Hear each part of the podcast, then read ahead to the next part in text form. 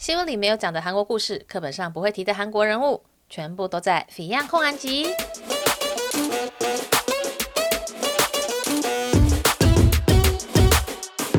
安妞大家，这一集想来聊一下，就是我一个拍片的过程。因为很多人他们可能没有拍过 YouTube，或者说没有拍过影片，他们不知道说拍一个影片后面要花的这些心思，还有这个工作的流程哦。那因为我上一次去拍了这个韩国猛男秀的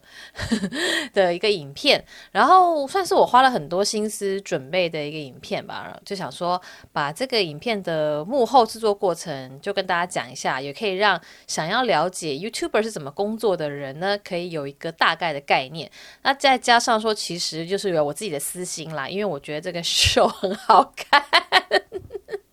然后我虽然已经剪完一支，然后点阅率其实没有到非常好，就我原本预期它会点阅率还蛮好的，因为毕竟这个你知道，就是有猛男帅哥欧巴那种感觉。但是点阅率没有很好，我觉得就算了啦，因为这种东西就是啊，我觉得有时候也蛮看运气的。那因为点击率没有很好，其实我觉得虽然说有点失望，真是难免的，因为投入了那么多的心思。但是也许他过了几个月之后又突然会爆红，也不一定啊。那总之我自己就是很喜欢这个表演，加上哦，我之前有看过别的表演，所以呢，我就讲说来个比较一下。那另外呢，我就想讲说把这个幕后拍摄的过程啊、也讲一个 podcast 来跟大家分享，因为。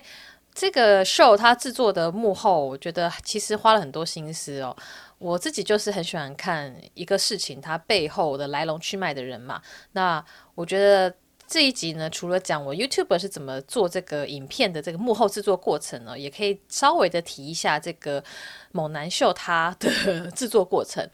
然后我觉得也可以透露一下，说，诶，我自己去实际的接触了这些演员、这些舞者、表演者之后呢，我的一些想法。所以呢，就先来讲。这个 show 这件事情，因为很多人看了以后就说：“哎，我以前在韩国有看过这个表演，真的很好看。”或者说他们就一直想要去看，就一直在讲。那其实韩国这样子类型的猛男秀呢，它有两种，一种就是之前大家一定都看过，哎，不是大家一定都看过，就是有留言的这些朋友们，他们说看过这些朋友们看应该是 Mr. Show，就是在哈中呃河井站的那个表演。那那个表演呢是二零零四。哎，不是二零零四，二零一四年开始的，它就是算是韩国第一个这种类型的秀，然后它就是很受欢迎嘛，甚至还一度到日本去公演。后来它就是固定在河井站那个新韩银行的一个表演场地里面做表演，它就是一个定期的节目。那每年大约都是在冬天的时候，就会在河井站那个场地做表演。我也不知道为什么选冬天呢？是因为想说冬天大家看完这个就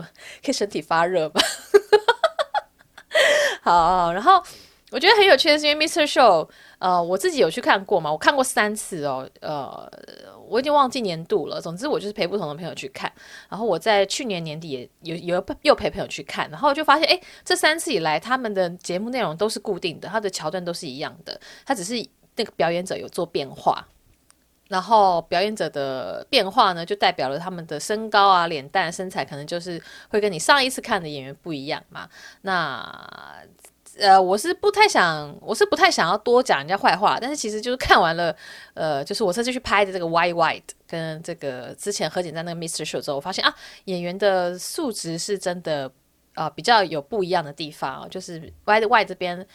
的素质是比较水准统一的，就是在外貌跟身高身材方面，对。但是 Mr. Show 呢，他其实到后面就是到今年，好像就是最后一次了。他之后就会改版做其他形式的内容的样子。那这部分我也不知道，因为我对那边没有就是太多的研究。那但是 Mr. Show 我觉得，如果是第一次看秀的话，也是会觉得很好看，因为它还是一个有趣的秀。然后。当初是也有个学妹在 KKday 工作嘛，然后我有采访过她，我们就有聊到她工作的内容。她就有说，她当初看到这个秀之后就觉得，哇，我一定要在 KKday 上面贩售这个表演的门票，因为呃，其实，在二零一三、二零四的时候，这些韩国这些公演，它还是没有什么。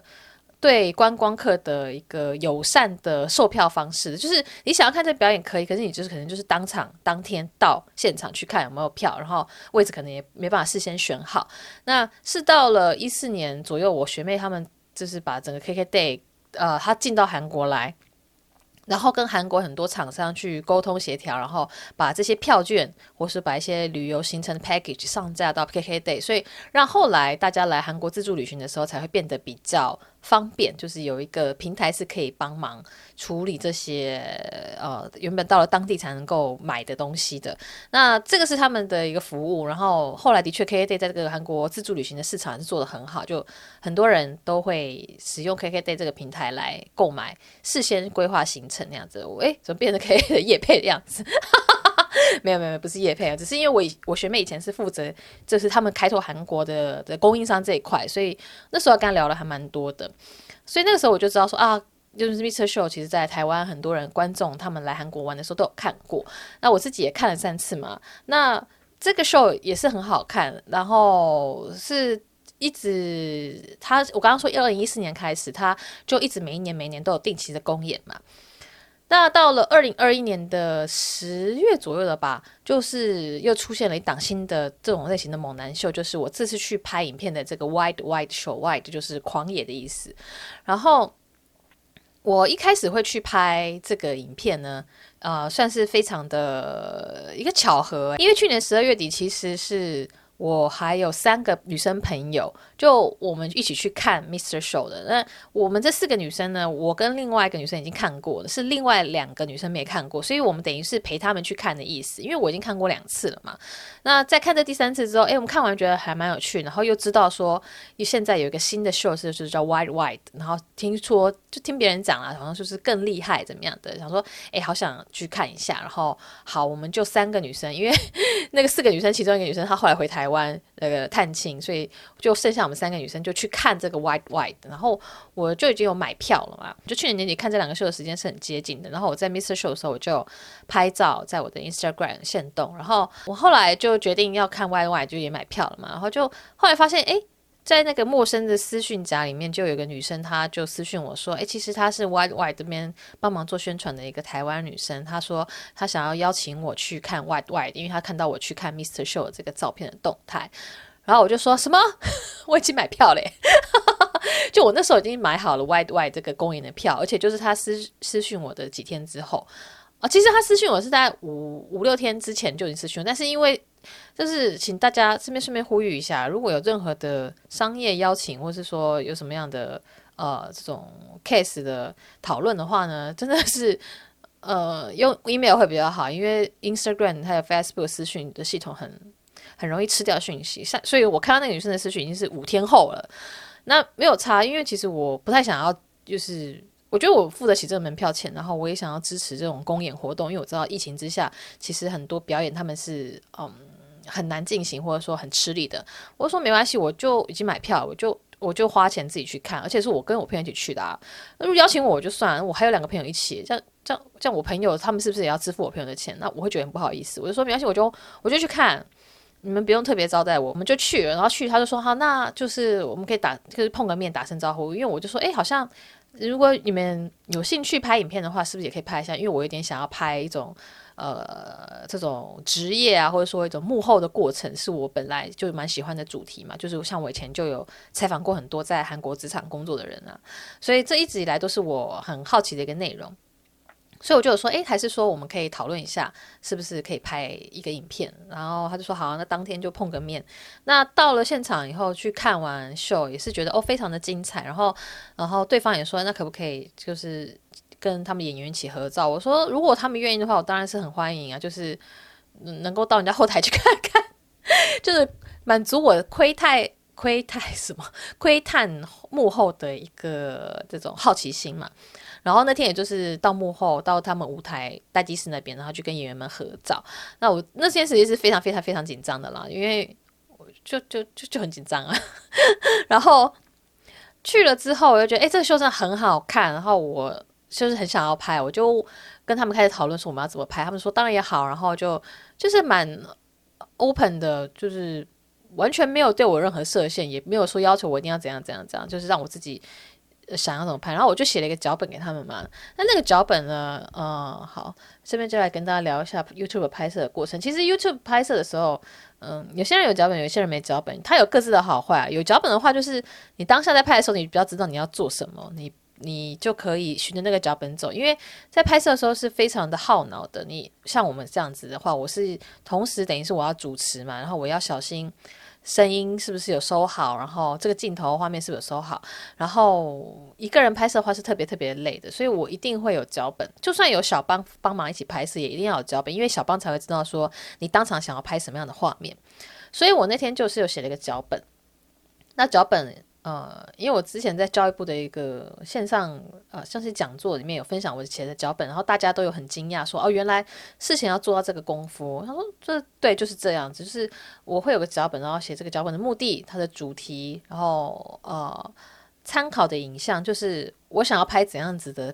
感觉，就是不管是在做任何的呃这种沟通啊，杂志摄影也好，或者说广告影片也好，都会有一个大概的。的一个 reference 嘛，让你知道说，哦、拍出来的 style，或是说拍出来的画风、画出来的色调会怎么样的感觉。然后我就找了几个我我觉得我想要参考的节目形式给他们看。然后呢，因为这个是一个猛男秀的东西，所以我事前就想好我的音乐要怎么做了，就是我已经想好我要用哪个歌，就我已经找好了，我觉得很适合这种比较有点动感的，然后又有一点强烈节奏的，就我就已经先找好，然后。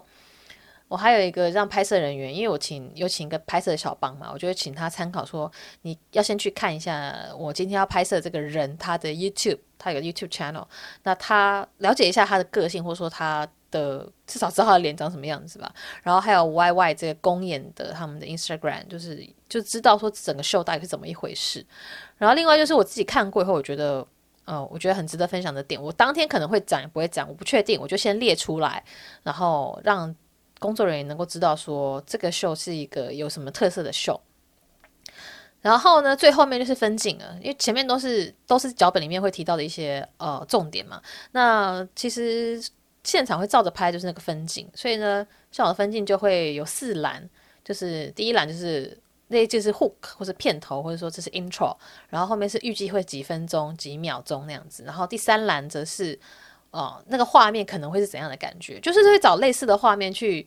放进去，让大家知道嘛。那更专业，像电影的话，他们肯定是用手绘的一个分镜图，对不对？但是我我我没有这个手绘的能力，然后也没有那个时间嘛，对。然后第四栏就会是那个内容，例如说像那个开场，我不是说，哎，安妞大家今天要拍的主题非常的真实又火辣，我已经放弃了盈利的可能性。那个那那整段都是我事先写好的台词了，对，就是有这个就是当下可以看的脚本，就是墨迹，然后直接讲。但是呃，当然不可能逐字逐句都一模一样嘛，然后有可能有时候别人的反应出进来，那我又会给出另外一个反应，那种东西就是写不出来。但是就是尽可能的先把呃可以决定的东西先决定好，那这样的话在现场的时候就比较不会苦恼于要说什么，因为。有时候忙起来真的会脑子一片空白哦，真的是啊、这我等下再说。因为我到后来真的是脑子空掉，我就非常感谢我的小帮可以帮我一起讨论事情。对，然后这是开场嘛，然后然后第二部分就是是公公演场地，然后这边就主角登场，就是韩权这位猛男他登场，然后他可能就自我介绍一下，然后我们就聊一下，然后我们就决定好去跟拍他的呃后面的行程，就是他去健身房的，对。对，大家在那影片上面，我不是说什么哦，拜托拜托，就是让我去看。然后他们不是说这这应该是秘密啊，什么不能让你看。其实那都是 也不能说演啦，其实就是是一个桥段。然后他就说好了好，还是让你看，就是小小的跟你说不行啦，但是你都这样拜托了，好了，那就答应你。那其实是，在脚本里面都写好说，我们就是会去拍。然后事先有跟健身房先沟通过，所以这就是大家可能会觉得说，哎，有些节目其实是不是很像演的的呃一个部分？因为想说，哎，你们都已经瞧好会拍了，干嘛还要演这一段啊？但是就制造一个悬疑感嘛，这个就是影片好看的一个必要的东西。对，然后这个接下来我们就去运动场，就去健身房。那去健身房之后，我，我觉得就是一直是采访会怎么讲很干，所以。我当初是有列了好几个问题，但我就想说，他有时候是一边运动一边问他，有时候是一边运动，可能中间休息的那个组间休息时间就问他一下。那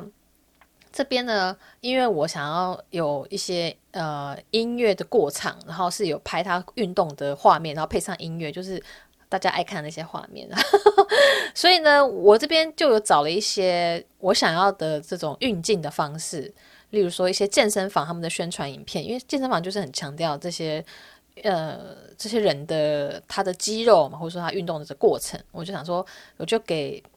这个小帮，就是我就把这个 link 放在脚本里面，要他们先看，就说我就是想要有这种运镜的感觉，那就会。会很需要更多，例如说 dolly in 啊，或者说 tilt 之类的这种运镜的方式，让它比较有动感。那我剪起来的话会比较好。那就是事前要先沟通好，先跟这个小帮讲好那样子。那呃，我这次拍摄的时候有两个小帮，那是一个非常幸运的状况。这我等下再讲，因为有一个小帮就是非常帮我非常非常非常非常非常多。对，然后呢，运动完之后，我们接下来就去去吃饭，吃饭的这个这个过程，因为。其实他一整天的，就是要拍他一整天的行程嘛，所以当然包括吃饭。但是其实这一天的，哦，我先把脚本讲完好了。反正我们那时候预期就是好像去餐厅吃饭，然后餐厅吃完饭之后呢，就是回到公演场地，那就是练习啊，或者说化妆啊，或者说待机室啊，或者说在后台就准备要出场那瞬间，其实这些东西都是我自己想象的，就是我不知道演员当天的行程是什么，但是他们也没办法很详细的跟我讲。就是当天会做什么嘛？因为其实很多突发状况，所以我就是依照我自己对一个公演的想象去排了这个脚本。呃，因为毕竟我以前也是做过，就是舞台剧，就是在剧场打过工那样子啦。然后有有有那种什么期末成发也是有做舞台剧，所以我大概知道一些流程，就照这个流程去想象了一个当天会有的状况。然后最后呢就是 closing，然后 closing 之后就是 cookie 用场啊啊 cookie 用场是什么？嗯、算是幕后花絮。彩蛋，彩蛋，彩蛋那样子，对。然后这就是我所有脚本的内容了，这就是我自己想象当天会有的，呃，可以拍摄的东西。那这东西提供给对方之后，对方会再 feedback 给我嘛，就说哦，其实这个可以拍，那个不能开。像是说，其实公演它表演本身它是有智慧财产权的，然后他们也不想要。太公开，就是毕竟怕人抄袭，或者说怕是这样，这是他们的智慧结晶嘛。所以说他就说这个是不能拍，但是他可以提供给我他们自己有的那种 trailer，呃，自己有的这种宣传短片，我可以放到我的影片里面去那样子。对，这就是呃拍摄当天呃拍摄之前我已经写好的脚本，然后所有的问题我都已经写在里面了。但是呢，休息一下。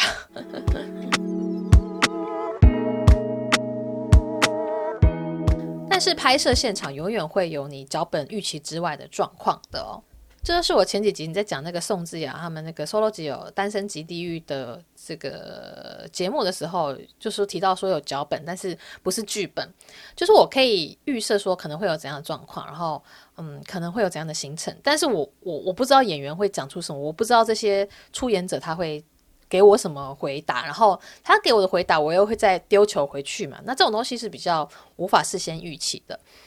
那所以呢，我就呃把这个脚本给他们之后，但其实当天我们还有很多临时穿插进来的状况，是我事前不知道的。例如说，呃，吃饭原来是在直接后台在那边吃，然后他是吃沙拉。我原本的想法是说，诶，他去吃饭的时候，他去一个餐厅。那他去吃饭，我就跟着他一起吃，我们就可以边吃饭边聊天。但是后来变成说，哎，其实他是在后台吃那个公演单位提供的沙拉盒那样子。那我我我总不能去吃人家的东西。虽然说我他有是有分我吃一些啦，但是就是我就没有了这个可以边吃饭边聊天的这个场景嘛。但是也无所谓，因为其实我觉得他也需要休息，一直有摄影机在旁边，我们也都很累那样子。对，然后，呃，还有当天一个临时状况，就是说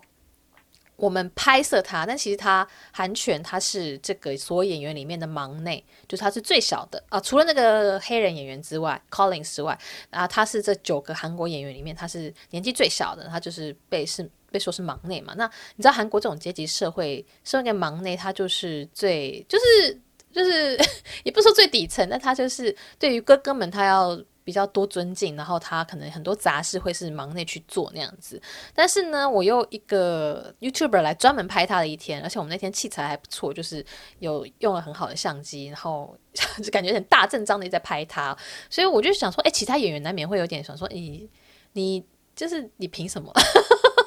就是比他资历更深的人有更多，因为像韩权他其实以前不是做这个表演的嘛，他是第一次。那但是其他人像是李国勇或者说呃什么东宇，他们都是以前在 Mr. Show 待过的人，那他们现在就算是有点像资深的前辈，但是我们却不是拍这些前辈，而是拍韩权这个算是比较新的新人，这个又是忙内那样子。那我我当场的时候就觉得，诶，有点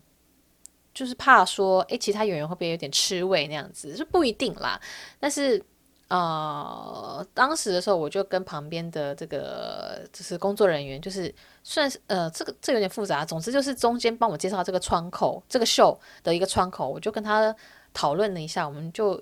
有就是说，哎，这样好像对其他演员不太好意思，就是都没有拍他们，然后我就想说，好好好，那就还是拍一下其他演员好了。但是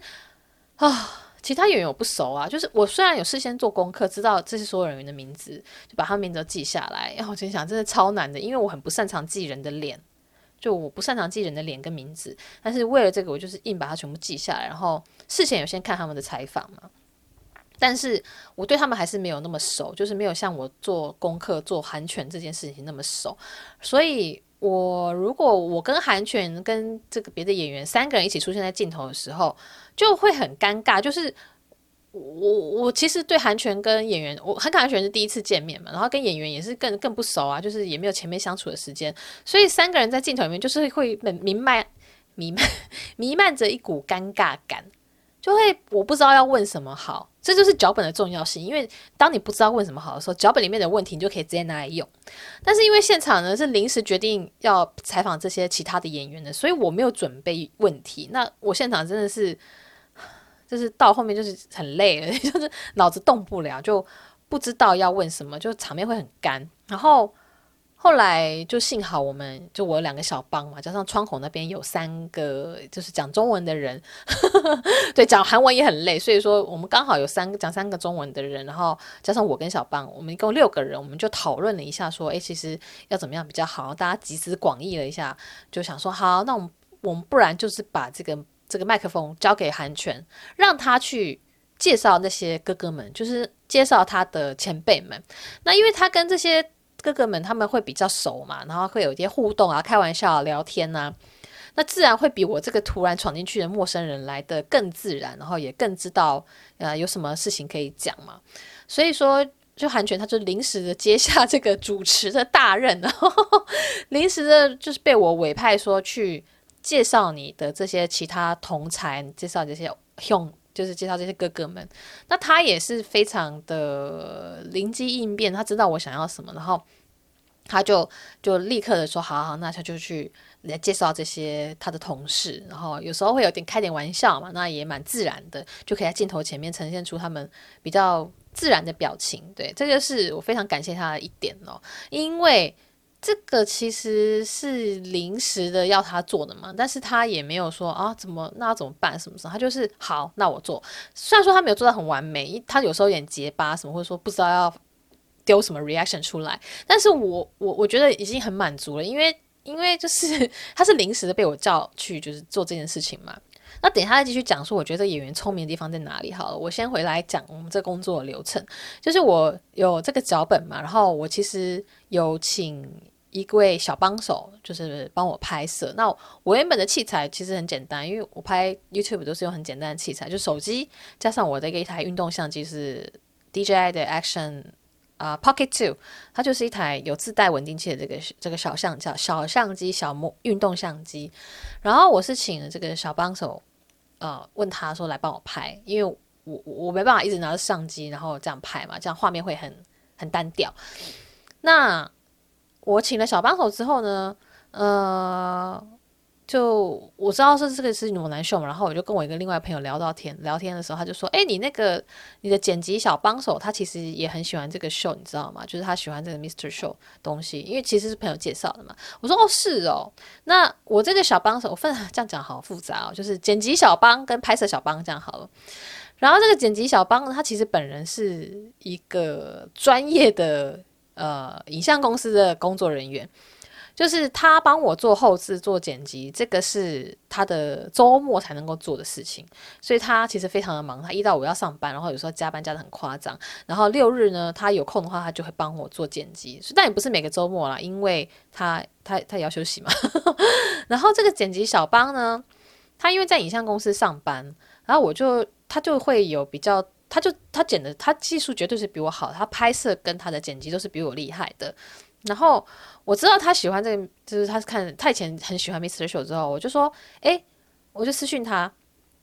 说，哎，我我听说你很喜欢看这个，你之前很喜欢这个 show 嘛？那我现在有个拍摄的机会是，我要去拍这个幕后的一天，然后我会从呃一点半一直拍到可能表演结束，嗯、但是是平日，那好像礼拜四还礼拜三，我忘记了。然后礼拜四，礼拜四对，然后会是平日嘛？那他就没办法周末啊，因为周末是他的假日，他一定可以出来。我说这是平日，所以说，呃，你如果想来的话，你可以来。但是因为我已经找另外一个摄影小帮了，就是我我的钱我只能我的这种拍摄预算我已经放在我的小拍摄小帮身上了。那我可能没办法再给你拍摄的费用。但如果你想来的话，因为我知道你喜欢，那你可以来看看。但是你只是在旁边看也很奇怪，所以你来的话，就还是要。帮忙拍摄是你是工作人员的角色那样子，对，但是我没办法给你钱，但是所以，嗯、你你自己想想你要不要来啦？但是我会给他剪辑，所以这个剪辑的费用是他是他是赚得到的。然后呢，他就说他想要来，我说好啊好，那你去跟公司讲一下，说愿不愿意呃让你请假那样子。那我也觉得蛮惊讶，就是他的公司代表就说好，而且呢说好之外。他还愿意出借非常高档的摄影器材，大家呃之后去看那个花絮，因为我我也呃我后来又剪了那幕后花絮出来，然后会是礼拜四，我这个 podcast 礼拜一上嘛，然后幕后花絮会是礼拜四那个上那个影片。那幕后花絮里面呢，就有我们那个相机设备，就可以看到有个摄影师啊、就是那个小邦拍摄小邦，他拿着这个很大台的相机，加上一个稳定器。然后我们这样，这个演员身上别麦，就是一个非常专业的一个摄影的的这些器材。然后呢，那是他公司的东西哦，他公司的器材的设备，然后很贵，因为因为那台相机好像是 Sony A7C 还是什么，我我我忘记了，反正就是很贵。那台相机好像本身就是台币要个六七万吗？我不知道，然后加上稳定器，然后加上那个麦克风，整套设备可能就要十万以上，台币十万以上哦。我根本没有这么贵的东西，好吧？我的我的手机就是三星之前送我的，而且还是 S 十，就好像是两三年前的吧。然后我的 Pocket Two 就是台币，我在韩国买六十几万，就台币台币一万六左右，对对对。然后他用的这个器材也是我拍 YouTube 以来最高档的器材哦。然后我我好我没有特别讲这件事情，但是我就就我没有在我的脚本里面提到说我用哪些，我要用哪些器材。但我觉得这非常感谢，就是这中间的窗口，他看了我们的脚本之后，他就说：“你们这个拍摄应该会需要有地方放器材，对不对？”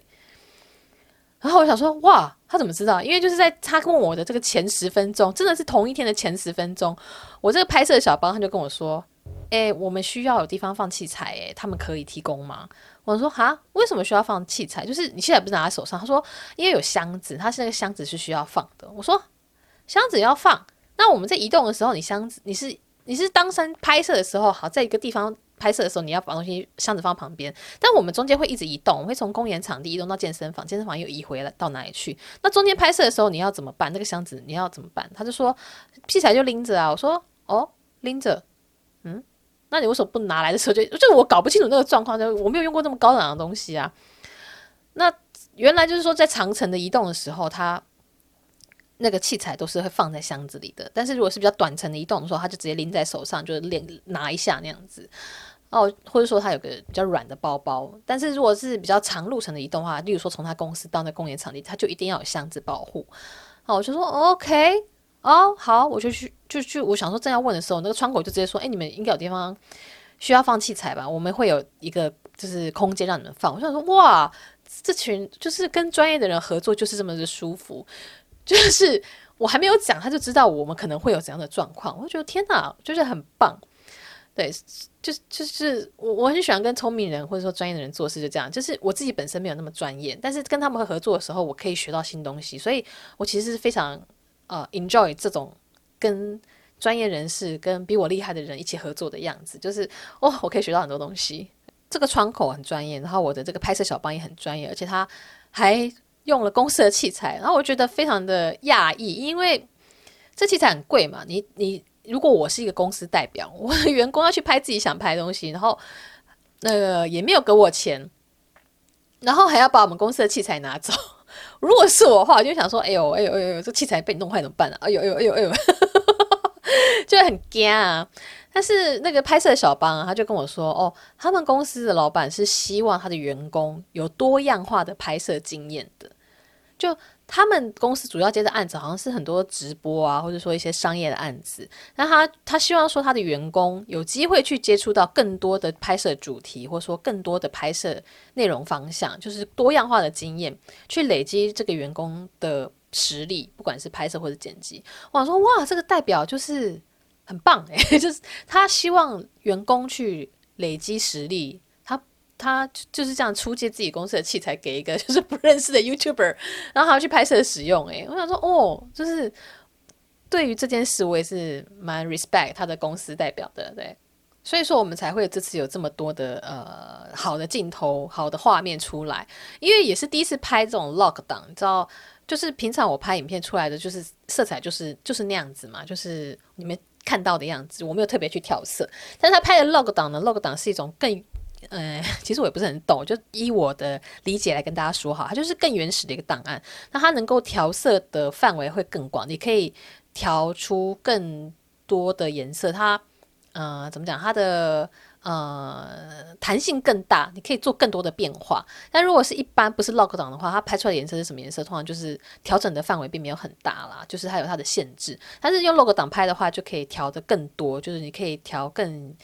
多你想要的。Style 跟你想要的风格，可能会会有更大的弹性那样子。那小邦就拍这台相机拍的就是 log 档。那其实我调色我也是丢给他去调，因为我不会调啊。就我调的我不知道是好还是坏，所以我就麻烦他请他帮我调那样子。事前的话，小邦也都看过了我给他们的那些参考的 reference，还有我给他的音乐。然后我们当天拍摄之前，我们有先碰面开一下会，让他们知道说我想要的东西，因为很难解释，因为我是想要对着那个节奏，然后有一些运镜是。很快动作的闪过去，然后把它串起来的那个样子。那我觉得就是当面讲会比较好，所以我们就当面讲。然后还有我们那天的行程怎么走，因为有时候我想要一个边走边聊天，就是画面是有在动的那种，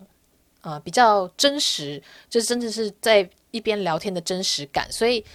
这样子的话，我手上拿一个自拍的，就是我手机自拍的，然后我前面就等于我的拍摄小帮要在前面倒退的走。那在倒退走的时候，路上有车或者有人呐、那就需要有人保护他，或者说他自己要小心。那幸好就是那天窗口还有其他工作人员有帮我看着，所以啊、我们等于是有些时间是三机同时在录，就是我这边的自拍机，呃，我的那个手机用三星的手机，然后呃，拍摄小帮用他的这个啊，用我的 Pocket Two，就是那个 Action Cam，然后。我的剪辑小帮就那个专业的，他就是用这台高档的相机在拍，所以我们有些镜头是其实有三机同时在 run。那在剪辑的时候，其实啊，如果在剪片就知道，这其实有时候剪起来机位一多，其实剪起来很烦哎，因为素材都要抓进来，然后每个人就是呃录的时间可能不太一样，那你就要把它就是把它排排排成同样的呃位置，同样的时间点，然后排了以后再再剪辑。反正就是很复杂，有在剪片人就知道，这是真的很烦。但是就是因为这样子，所以我才会有很多很好看的画面出来。然后也是因为素材很多，所以我才决定说啊，一定要拍个啊，一定要剪个番外片让大家看。虽然说，虽然说点击没有很高，我真的是不懂诶、怎么会这样子？大家还没有发现这个宝藏，是不是？那我是觉得说，哦，给大家一个新春的礼物的感觉啦。因为这这样子的内容，一般人很少拍吧。然后，呃，我的观众或者我的读者很多是女性啊，我觉得大家也可以就是啊，青春收个礼。那有一些男性朋友很想看啊，对不对？也有人私信我说，为什么男生不能够看这个表演？因为这个观这个 show 它是女性观众限定。然后说没办法，sorry，就是只有女生。对对对。这就是我事前的一个呃拍摄的准备，包括了脚本，然后我跟小帮们的沟通，然后呃我们用的器材，然后我们用了三个摄影的东西。哦，对，摄影的东西很麻烦的地方在于拍摄之外，还有这个收音的部分也很麻烦，因为我现在还没有那个一对二的麦克风，我们是一对一的麦克风，所以等于是呃小拍摄，就是剪辑小帮用了他那个高档摄影机拍的时候，他有外接一个收音，就是呃也是 Sony 的一个收音的麦克风，就别在韩权的身上，就那个男生的身上。那我这边呢，我要另外再收一个音嘛，就是因为我们不是一对二，我们那个是一对一的，所以我就这边我 Pocket Two 的收音，我就也再收一个，然后。呃，我手机也有一个另外一个收音的麦，我就是也别了一个，就是让它呃，以防万一，我就是尽量能够收的我都收。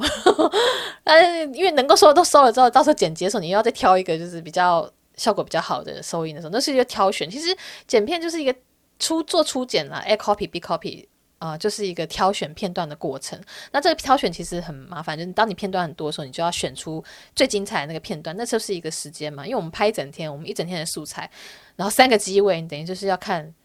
就是三倍的东西，你才能够挑出最精彩的东西。对，这就是我蛮佩服那些 Running Man 啊，或者说韩国综艺节目，因为他们一出机就是。十几台摄影机，有的是拍 long 的，有些是拍针对某个个人演呃这个嘉宾的，然后每个嘉宾都有一台主主 cam，就是主主摄影机对着他拍的。那他们在剪的时候，一定是所有画面都看过才能够挑啊，对不对？那这个剪辑真的是非常非常非常的难诶。然后我上次在讲那个，我现在是不是有离题？那哦，对，我会有点离题。有一些观，有一些听众都说，哎，Fion 你离题离太夸张。但是，嗯、所以我会放那个时间码。你觉得我离题，你 就你不想要听那个，你你就跳到下一个时间码去。我已经写写好时间码，你就可以跳去下一个你想听的。但我我我不我不我不得不说，我就是有时候会离题。对，好，然后呢，那不然把离题讲一讲，因为我之前看的 Netflix 的这个 Rain 跟卢宏哲他们的旅行节目嘛，然后我就很好奇，因为他们的画面非常的干净漂亮。就是你在画面里面看不到任何工作人员，就真的是他们两个人而已，或说他们的那些朋友，像是那个李孝利啊，或者呃，她李孝利她老公那样子。但是明明有些画面，你就觉得那个房子很小，但是它却有很多角度的画面，然后你在画所有画面你都看不到摄影机。然后我想，我就很好奇，怎么可以做得这么的绝？因为韩综很多这种也是讲求真实的这种真人秀的综艺节目，你难免还是会看到摄影机。诶，这集我这个是我是不是上一集有讲过啊？在讲 solo 机油的时候，总之他们就是用很高级的相机，然后或者说后制去把它消掉的啦。所以说在拍这个东西的时候，有很多的呃细节是要处理的，包括事情的脚本，然后拍摄，然后到剪辑。所以说 Netflix 在拍的，我觉得哇，他们的剪辑应该也很累。然后，然后那个。哦对，然后那个 Instagram 私讯的时候，呃，我在 Instagram 讲到这件事情的时候，就有一个在电视台工作的朋友，呃，版友就说，诶，他们其实 Netflix 在花了非常多时间在后制消除这些东西，然后怎样怎样。还有人教我说，他们是用这个什么 Russian 什么什么，就是一台很像战车的东西的摄影机在拍的。对对对，我们就聊了一下，然后他就有说他在看韩综的时候都会觉得非常的厉害，就是这些人真是燃烧生命在剪片，因为。很多效果，很多镜头是真的是非常复杂的，那花很多时间去调整。那我们在看的时候，只会觉得哦很顺很顺看过去，但是真的在剪片的人，你一看就知道说他们花了多少时间。好，不要离题，继续来讲那个那个关于拍摄的东西。因为我刚刚前面在讲到说，我们拍摄的时候啊啊临时的做了很多决定嘛。那我其实拍摄到后来，大概到五六点的时候，我就已经有点放空了。就是我可以继续的呃在现场聊天，但是如果我丢出一些很有意义的主题，或者说要我临时做其他决定的话，我就会有点宕机。然后，所以我当下就直接跟其他就是朋呃工作人员说，我现在有点难做决定，请你们帮我一起想要怎么样比较好。就是这些其他演员介绍嘛，所以我们才会最后讨论出来说，就是让。啊，韩权拿着麦克风去采访其他演员，然后我也蛮感谢我那个拍摄小帮，就是那个剪辑小帮，就带着高档摄影机来的 这个小帮，因为他知道有些画面呃会很好看，例如说呃韩权在化妆的时候呢，拍摄那个小帮他就跟我说，诶，你问他会抹乳液还是会抹油？我说哦，很好的问题，因为如果有油的话，我们就可以拍到更好看的画面嘛，所以我觉得我直接问韩权说，诶。你会乳抹抹抹东西吗？他就说哦，我们会抹油。那我们等一下来抹。然后我就想说哦，好，太好了，太好了，因为这画面会很好看。然后我们的确也是拍他就是裸上半身抹油的这个画面嘛。那我后来才发现，就是其实他他抹油是事后再抹的，就是他们刚开始出场的时候，他是穿西装的，所以他穿西装的话，他并不需要抹油啊，因为穿西装一开始还没有要，一开始还没有要脱的那么，不要破那么彻底，所以说他不用抹油也可以，但是他知道我们想要拍这个画面，所以他就事先先抹好了，然后抹好之后呢，他也不把衣服穿上，他就一直裸着上半身拍摄。我就觉得当场我会觉得很自然嘛，因为其实，在后台很多演演员都是穿的很少，或穿个背心，然后或者说在打理自己的时候是没有穿上半身的衣服的状态。但是呢，后来回去看画面，觉得说哦，我们整场后半部在待机室，在那个演员后台的时候，就全部都是他裸着上半身在做任所有事情的。我觉得哇塞，真的是好 九零肉食的感觉。对，然后呢，我在拍的时候就觉得很。有趣的，就我在 blog 里面有写，就是这些演员啊，我，我一开始是只是看台上的表演，然后觉得哦很好看或怎样怎样，接触之后才发现说，哇，这个演员他有他的另外一面。那这本来就是这样的嘛，就是一个人工作时的状态是比较片面的。那私下跟他们接触后，就发现说，哦，有些演员是比我想象的更有魅力。像是里面有一位是是 Kim Sa Hong 吗？就是一个我看一下哦，哦 Kim Sa Hong。叫中文叫做金世宏，他其实是以前好像也是在 Mr. Show，他就是一个很很多经验的一个表演者。然后他在舞台上表演，会一开始觉得好油哦，就他的表情很油，就是那种嗯嗯嗯很油的那种感觉。但在私下在采访的时候，你就觉得说他他很认真，然后他很表情是很正常的，然后讲话也是会很尽力的想要找一些话题。让这个拍摄可以比较多丰富，比较多内容那样子，然后你就觉得哦，他好认真。然后他在后台准备要出场的时候，也是就是低下头来，就是安静下来，在等的那个瞬间，也是非常非常有魅力耶。就是哦，会觉得跟在他在舞台上给人感觉不一样。我觉得这这一幕，这个就是我觉得拍这种幕后的时候的一个收获，或者说我喜欢的事情。我。我觉得好像看到了他更真实的那一面那样子。然后 YY 的，如果大家懂韩文的话，去看他们的那个 official 的 YouTube channel，他的那个最近出了几片，就是有演员的 QA，然后就是丢问题给演员，让演员去回答嘛。例如说，他就有问说：“哦，你的理想型是什么？”然后说：“你洗洗什么？呃，洗澡的时候会先洗哪个部位？” 就是一些也。有趣的一些问题交杂在其中，然后就听他讲话，就觉得，呜、呜，他是，嗯、私下没有那么油的那种，然后有一些回答还蛮令我意外的，我会觉得还蛮有趣的，所以，哦。就觉得很棒，就会觉得这些演员是更更真实，然后更有魅力那样子。然后还有一个李国荣，李国荣，就他也是以前在 Mr. Show 的。然后龙哥回来，他看到我拍的东西之后，他就说：“哇，这个人的身材真的非常非常非常的好。”就是因为龙哥以前也有健身过嘛，那后来放弃是因，诶，后来他有放弃，他也没有算放弃，他就是。比较没那么投入了，因为他以前非常非常的瘦，有很多人是以前很瘦很瘦，那他想要练壮，所以才去健身的。我说韩国男生，例如龙哥是这样，然后例如韩权也是这样，就他们以前都很瘦，就是他就知道说这个运动的人是花多少心思在维持身材的，然后会有多少的辛苦，因为包括了运动和饮食都要控制。然后这个李国荣呢，他的这个线条算是里面这所有演员里面最明显的、最看得出来的，就是块块分明那样子。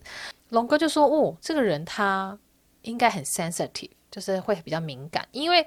要这么强大的控制自己的运动量跟饮食，才能够造就这样的肌肉。那代表说他呃某种方面是很执着的嘛，就是会很敏感的。然后呢，我就去看了那个 YY 他们 YouTube 上面的 Q&A 哦，然后果然这个李国荣他就有说，他的理想型很简单，只有一个条件，就是运动他能有这样，就是。”会运动的女生，他说：“因为如果这个女生不运动的话，他可能会一直啰嗦她，因为她本身就是一个很喜欢、很在乎运动，然后很控制自己体态的人。但是如果他的另一半不运动，然后也不太在乎这些的话，他觉得他一定会一直一直的去啰嗦这个女生要她运动怎么样。所以说他他觉得他唯一条件就是这个他的理想型就是要运动，然后跟他一样，可能也是、呃、喜欢控制身材体态的这种人。我觉得哦，这样也蛮就是。”知道自己想要什么是蛮好的事情嘛。然后我就想说，哎，果然跟龙哥讲的一样，他就是很在乎这种，所以他也会比较敏感。然后果然找另外一半也是有这样子的条件。那我自己是觉得 YY 这个 show 是呃真的很好看。那有一些人可能会觉得太过色情，但是我觉得一来色情又怎样？然后二来他并没有到色情的程度，他他我觉得他真的是一个。很多元的表演呢，就是因为我以前有跳过热舞社嘛，就是研究所两年跳过热舞社，然后哦，我也以前有上过一一堂还两堂的现代舞，所以我觉得就是舞蹈这件事情是一个呃控制自己身体是一个非常不容易的事情，然后要跳得好看也不容易。虽然说我跳过两年舞，然后我还参加那种成果发表会参过五次，但是我我我就觉得说我对舞蹈的这个是身体的肢。肢体线条的展现，我觉得是看他们这样做是非常享受的一件事情。而且有一些演员，他不光是就是身材好而已，他是跳舞跳得很好看。因为里面我最喜欢的这个舞者就是 Contoni，他是 YG 的现代舞老师，诶，就是他是那个就是那个 YG，你知道大家在那个 Blackpink 那个 YG。那个 YG 里面有个什么新人组，然后会有不同的老师训练他们，可能现代舞啊，或者说 hip hop 啊，或者说什么舞蹈。他是里面的现代舞老师，然后本人也是现代舞舞团的成员，就是他是就是本来身是一个现代舞舞者，然后他跳真的很好看，他跳真的很好看。我是看到后来会会觉得说，哦哦，因为他后面跳到最后就脱了嘛。那我看，我觉得他跳舞实在太美了，太好看。我就到最后，我就觉得，哎，不用脱也没关系。我觉得已经，我已经很满足了，就是会有这样的想法，你知道吗？对，然后我觉得这个场地跟音乐是非常有沉浸式的，因为，呃，像 Mr. Show，你会觉得我是去看一个表演，但是呢，YY 的就是它的场地是有点像一个 club，然后。他的整个气氛是更像说我去 club 玩，然后遇到了一群很会跳舞的男生那样子的感觉，就是他会有一种更沉浸式的这种体验，我很难形容，因为如果你没有去过夜店的话，你可能会不知道我在说什么。但是因为我以前很爱跑夜店。就是我以前二十几岁的时候就很爱，好啦，三十几岁好像有去过。反正我就是我以前很爱跑夜店，就是会跳舞啊、喝酒啊、跟朋友玩闹那种。所以我觉得这个 YY Show 就很有夜店感，但是它又不是说真的就是真的是夜店那样子，只是有这种沉浸式的感觉。然后我在那边看的时候，就觉得哦天哪，好想要好想要举手说，哎，Bartender，给我来一杯什么 Tequila Shot，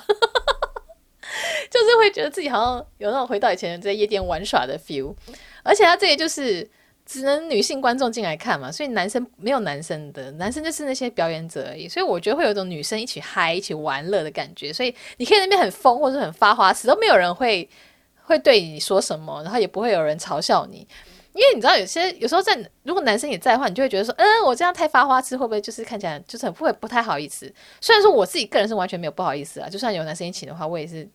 就是管他们的。但是呢，我就觉得说。其他人会比较在意别人眼光的话，那只有女生观众可以入场，是一个比较啊、很自在的感觉。而且就真的这舞真的是很好看，他这个表演真的很好看诶。我觉得大家不要特别想说哦，你去看那个就是很情色，你很喜欢情色的东西。一来就是我再讲一次，喜欢情色情色的东西又没什么错。二来这个表演的这个，我觉得它的艺术价值或它娱乐价值很高。然后我觉得蛮妙的是，他这个导演。就是他这边有音乐导演，可能有舞舞台的导演，有舞蹈的导演。然后他这边有一个演出的导演呢，就是拿一下，就是以前跳那古盆舞的 Brown Eyed Girls 的这个女团成员，她就是演出的导演之一。而且其他的这个工作人员也是蛮厉害的，例如说，呃，里面的一个什么技术指导，他以前是做演唱会，像说 G.O.D 的演唱会也是他做的，然后或者说还有做 I.U 演唱会的那种舞台导演，所以这些。做这个秀的导演，或者说做这秀的工作人员里面，都是有参加过很多大型演出或者大型演唱会的人，就是他是一个非常精心制作打造的一个表演，对，所以我觉得他们好像也有想要用心的去把这个表演，他把这些演员培养成一个，就是对他们的演艺之路有些培养吧。因为我看那个 YY 的他们的 off 啊、呃、YouTube channel 就。还有拍一些他们幕后花絮之外呢，他们还去参加一些慈善活动，然后记录下来。诶，然后我想说，哦，他们是很有心的，想要打造这些演员成为一些不管是艺人啊，或者网红，就是有想要经营他们的。所以我觉得还蛮就是期待他们后续的发展。然后我就觉得韩权就是很贴心，就是我拍摄这个主角啊，对，因为因为我在事前做功课的时候，我看他接受访问，还有他自己的 YouTube 的影片，我觉得哦，他还蛮聪明的，就是他讲话还有他的回答都会让我觉得这是有想法的人。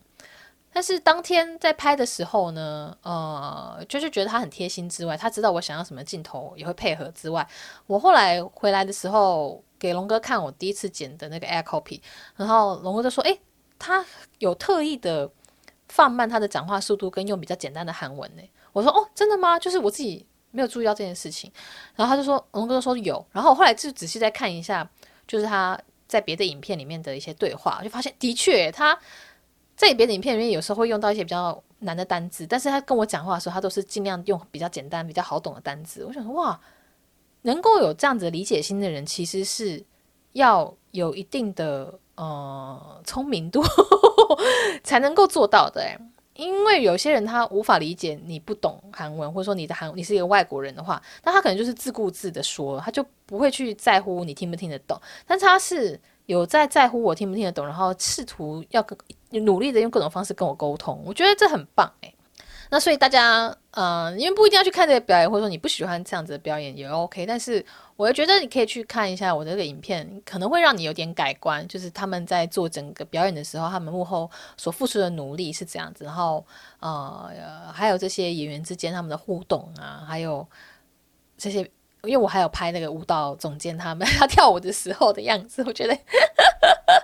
就也很感谢他的临时被我们 cue，就临时的就立刻跳给我们看那样。其实因为其实我知道那是一个非常有点失礼，老实说，就是有点就是哎、你是歌手，那唱一首来听听那种感觉。我去当场也觉得有点对他不好意思，但他就是很配合我们，就还蛮感谢的。嗯，然后最后来讲一下这个影片它的这个成本，因为我是有请这个拍摄小帮嘛，然后我有请这个剪辑小帮。虽然说剪辑小帮来拍摄的时候我没有给他钱，但是我后来过年的时候还是有包个红包给他了，就是也是。呃，算是感谢他那样子，然后还有他搭计程车的时候，因为他器材很重，我说你就搭计程车来，你就不要不要搭公车或什么，你要回家。我们拍摄结束也是快十点多了，我说你就回家找找，就是没有公车或者说回家麻烦，你就你就搭计程车，就是这些钱我都来付。所以说就是这些小帮手的钱，然后嗯呃，我自己的时间成本就算了吧。总之这个成本就是大概有台币一万多，